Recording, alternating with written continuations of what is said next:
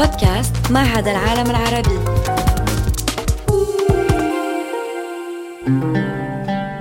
أهلا وسهلا بكم. تستمعون إلى بودكاست من إعداد عبد النور بدار سنتحدث عن أركان الإسلام وبعدها الرمزي. نتمنى لكم حسن الاستماع. إبيزود 4 الصوم. أهلا وسهلا بكم. سنتحدث في هذا البودكاست عن الصوم رابع أركان الإسلام. عندما يقدم الإمام الغزالي أسرار صوم شهر رمضان يشرح أن المسألة الأهم ليست في الكف عن الشراب والطعام والجماع من شروق الشمس إلى مغربها بل يكمن جوهر الاجتهاد في صوم الروح والقلب والذي يكون بواسطته إقبال بكنه الهمة على الله عز وجل وانصراف عن غير الله سبحانه. ويوضح الغزالي أن الشرط الداخلي الأول لصوم الخصوص ينطوي على غض البصر وكفه عن الاتساع في النظر إلى كل ما يذم ويكره وإلى كل ما يشغل القلب ويلهي عن ذكر الله عز وجل.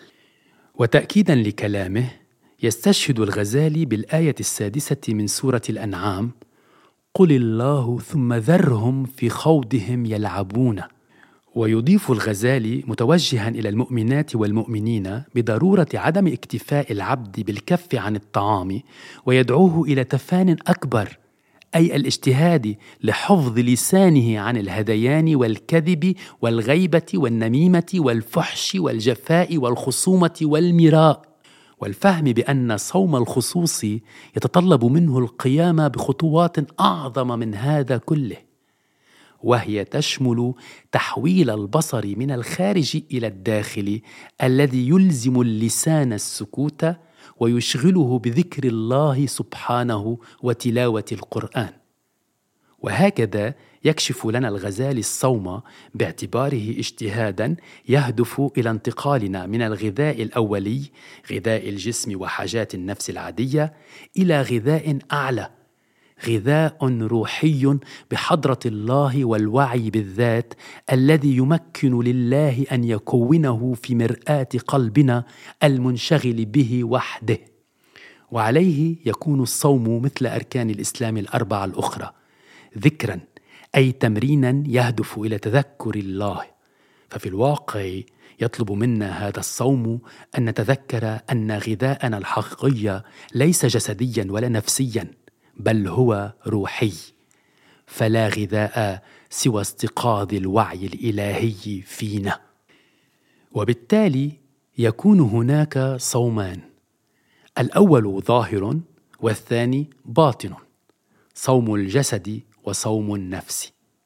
وتلازم هذين الصومين ممكن بالتأكيد ولكن لا يصوم المرء من أعماقه إلا إذا ترك كل انشغال ما عدا الله. ولا يفسخ المرء صومه الجوهري هذا حقا إلا بلقائه. فلحظة حدوث اللقاء يجد العبد الغذاء الحقيقي أخيرا. إنه غذاء التفكر بالله القادر وحده على إشباع جوعنا وتروية عطشنا الروحيين. ولهذا قال النبي محمد صلى الله عليه وسلم للصائم فرحتان يفرحهما إذا أفطر فرح بفطره وإذا لقي ربه فرح بصومه. وفي الحقيقة ليست هاتان الفرحتان إلا واحدة فلا يفطر حقا من صام صوم النفس والقلب عبر حرمانها من كل غذاء ما عدا الإقبال إلى الله إلا عبر لقاء الله. فبهذا اللقاء أخيرا يتغذى هذا العبد بالغذاء الجوهري الذي اشتهاه مطولا. هذه هي الرسالة العميقة لصوم شهر رمضان.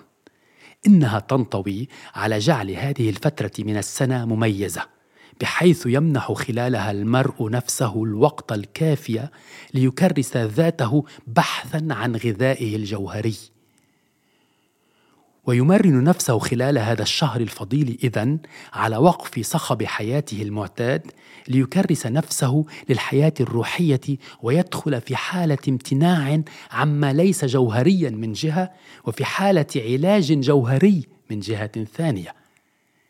إذا خلال الشهر الفضيل يجب علي كمسلم بذل ما بوسعي لتعزيز جهود الرامية إلى تكريس نفسي إلى الله من جهة وزيادة تركيز الداخلي عليه من جهة ثانية أي بذل قصارى جهدي لبلوغ ما أسماه ابن عربي صوم القلب.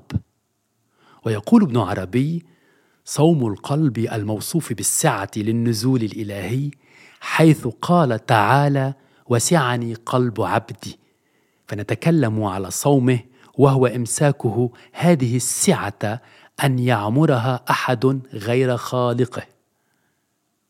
ويقول الغزالي أيضا إن هذا الصوم هو صوم القلب عن الهدم الدنية والأفكار الدنيوية وكفه عما سوى الله عز وجل بالكلية.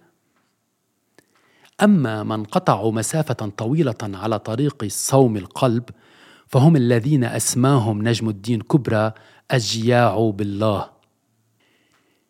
إنهم النساء والرجال الذين لا يشبعهم شيء في هذا العالم ويصومون عن كل ما يقدمه هذا العالم لهم ولا يجدون شيئا يأكلونه ابدا في الدنيا ولا شيئا يمضغونه لأنهم سرعان ما سيبصقون بمرارة ويأس كل ما لا يأتي من الله ولا شيء هو الله في هذا العالم ما لم تنفتح عيننا لرؤيته في جميع الأشياء. ويكتب كبرى أنه يتعذر إطفاء جوع هؤلاء الجياع وعطشهم إلى الله لدرجة أنه يجب على المرء أن يحسدهم ويصبو إلى معرفة ألم القلب الذي يعاني منه الجياع. كما يقول وفي حين يصعب على الناس الآخرين تكريس أنفسهم لله يواجه الجياع بالله صعوبة معاكسة اذ باتوا عاجزين عن التعلق بشيء ما عدا الله. واغفر إلهي لكل المسلمين بما يتلوه في المسجد الأقصى وفي الحرم. بجاه من بيته في طيبة حرم. وإسمه قسم من أعظم القسم. وفي حين يصعب على الفانين التركيز على الوعي الروحي لا يضيع الجياع في رغبات هذا العالم. وبالتالي يشكلون نموذج الصوم الداخلي وهذا نموذج شديد الصرامة. وعندما يفسخ الجياع صومهم الجسدي مع حلول وقت الإفطار عند المغرب يواصل قلبهم الصوم في الحقيقة إذ يصوم قلبهم عن كل غذاء ما عدا نار السعي ويداوم على انتظار حلول المغرب المبارك ليشبع أخيرا من غذاء الحضرة الإلهية. وعلى العكس من يصوم جسديا ويكف عن الطعام طوال اليوم تاركا رغبات عديدة في قلبه وروحه فإنه يصوم من دون أن يصوم فعلا. فلأنه إذا كف عن الطعام واصل تغذية نفسه بأغذية النفس المعتادة والتعطش إلى الرغبات والجوع إلى التملك والاعتماد على ألف تعلق وتعلق دنيوي وهذه الرغبات والمخاوف كلها تحتجز النفس في هذه الدنيا. ويتعجب الغزالي من هذه المسألة. فيقول كم من صائم مفطر عبر ترك نفسه تبتعد عن الله بسبب غذاء النفس الأولي؟ وكم من مفطر صائم لبقائه في حالة من صوم القلب بعد الإفطار؟ إنه صوم الجياع بالله المتواصل. العشاق الذين تحترق نفسهم بالشوق الإلهي في حين ليست نفس الآخرين سوى جمرة تكاد تكون باردة. وعلاوة على ذلك يشرح الغزالي أن جذر لفظة رمضان يرتبط بفكرة الاحتراق والاشتعال والالتهاب وهو ما أفضى إلى قصيدة العشق الإلهي الصوفية في الإسلام. وعليه لا تشعر النساء أو الرجال الكلفون بالله كجياع أزليين فحسب وكجياع يستعصى إشباعهم بل يشعرون أيضا كمن هو منفي وغريب وزاهد بكل ما يهم الآخرين بسبب شعوره بانفصال لا يطاق عن الله شعور يغنيه متالما كما يغني وطنه الأم وطنه المفقود والغائب عن كل خرائط العالم. وبحسب الكلام المتبصر لجلال الدين الرومي فأن الصوفي العاشق هو الذي يصبو دائما إلى الرجوع إلى أصل أصله. ولا يجد هذا الأصل في هذه الدنيا ولا في هذا الوطن الواسع. وهذا الأصل هو عالم الغذاء بالوعي الإلهي الذي كان يتغذى به في وطنه بالقرب من الله. ولذلك يبقى هذا المغترب في حالة صوم أزلي. ولكن هل من تناقض أكبر من ذاك القائم بين الصوم الجوهري هذا وعاداتنا في المجتمع الاستهلاكي؟ وهل ثمة ما هو أصعب من صوم القلب في ظل تشتتنا العقلي المعتاد؟ وبعد انتهاء شهر رمضان يدعونا الصوم الجوهري إلى إعادة النظر باتجاه حياتنا وترتيبها بشكل كلي ومراجعة ترتيب أولوياتنا أو تعديله بحيث يتيح لنا نمط حياتنا الجديد أن نكرس أنفسنا أكثر للسعي إلى الله.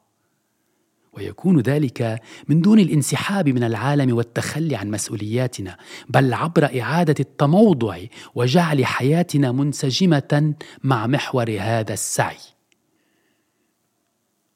ويدعوني شهر رمضان إلى التساؤل شخصيا عن المساحة الفعلية التي تحتلها حياتي الروحية من مساحة حياتي الكاملة من جهة وبالمقارنة مع أنشطتي الأخرى من جهة ثانية. فهل أبذل الجهد الكافي والمستدام لأحول كل هذا إلى ما هو جوهري؟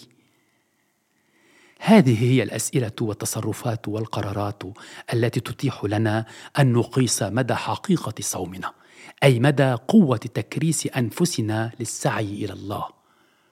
وتقاس هذه القوة استنادا إلى قدرتي خلال وجودي على حذف أو تقليص مساحة الأغذية الأرضية أي أغذية الجسم أو الأنا ومساحة كل ما هو سطحي ووهمي. واللقاء مع النفس أيضا عبارة عن سؤال جماعي فأي مجتمع سنبني نحن جميعا غدا ليصبح كل منا قادرا على أن يكرس نفسه للحياة الروحية أكثر. وهنا أذكر المنظومة الاجتماعية التي نحن بأمس الحاجة إليها. نحتاج إلى مكان للحياة وظروف حياتية توفر للجميع البيئة الأفضل لنتعلم تغذية القلب وتمكينه من الوصول إلى ما يسميه بيرزيا حضرة عناية خان. المولود في العام 1971 الصوم الروحي.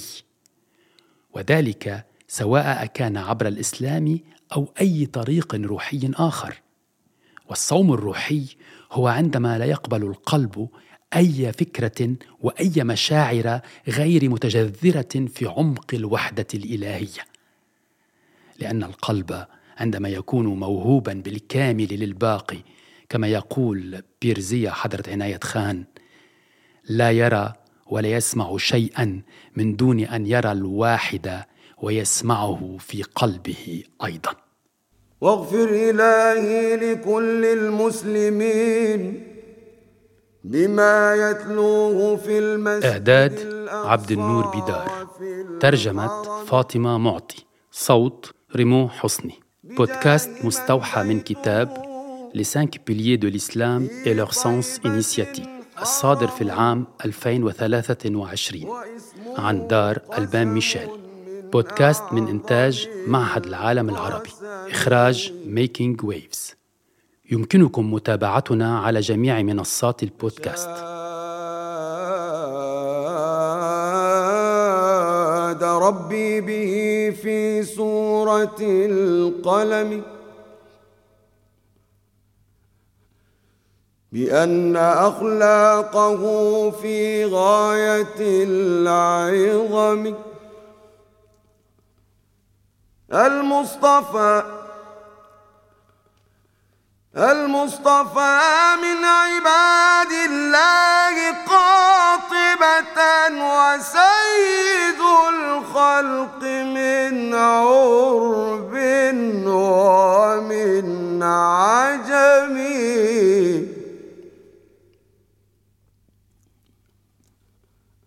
دعا إلى الله فردا فاستجاب له قوم تساموا فكانوا قمة القمم.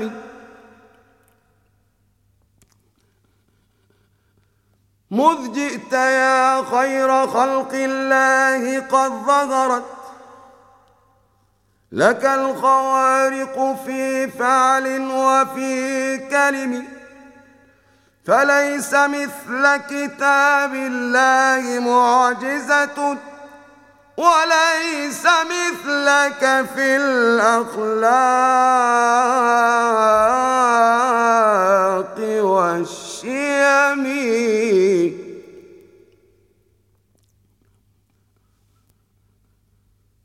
يا رحمة أرسلت للعالمين. يا رحمة أرسلت للعالمين. فما سواك يشفع يوم الحشر والندم والدين خير دليل. والدين خير دليل نستنير به يا فوز عبد بحبل الله معتصمين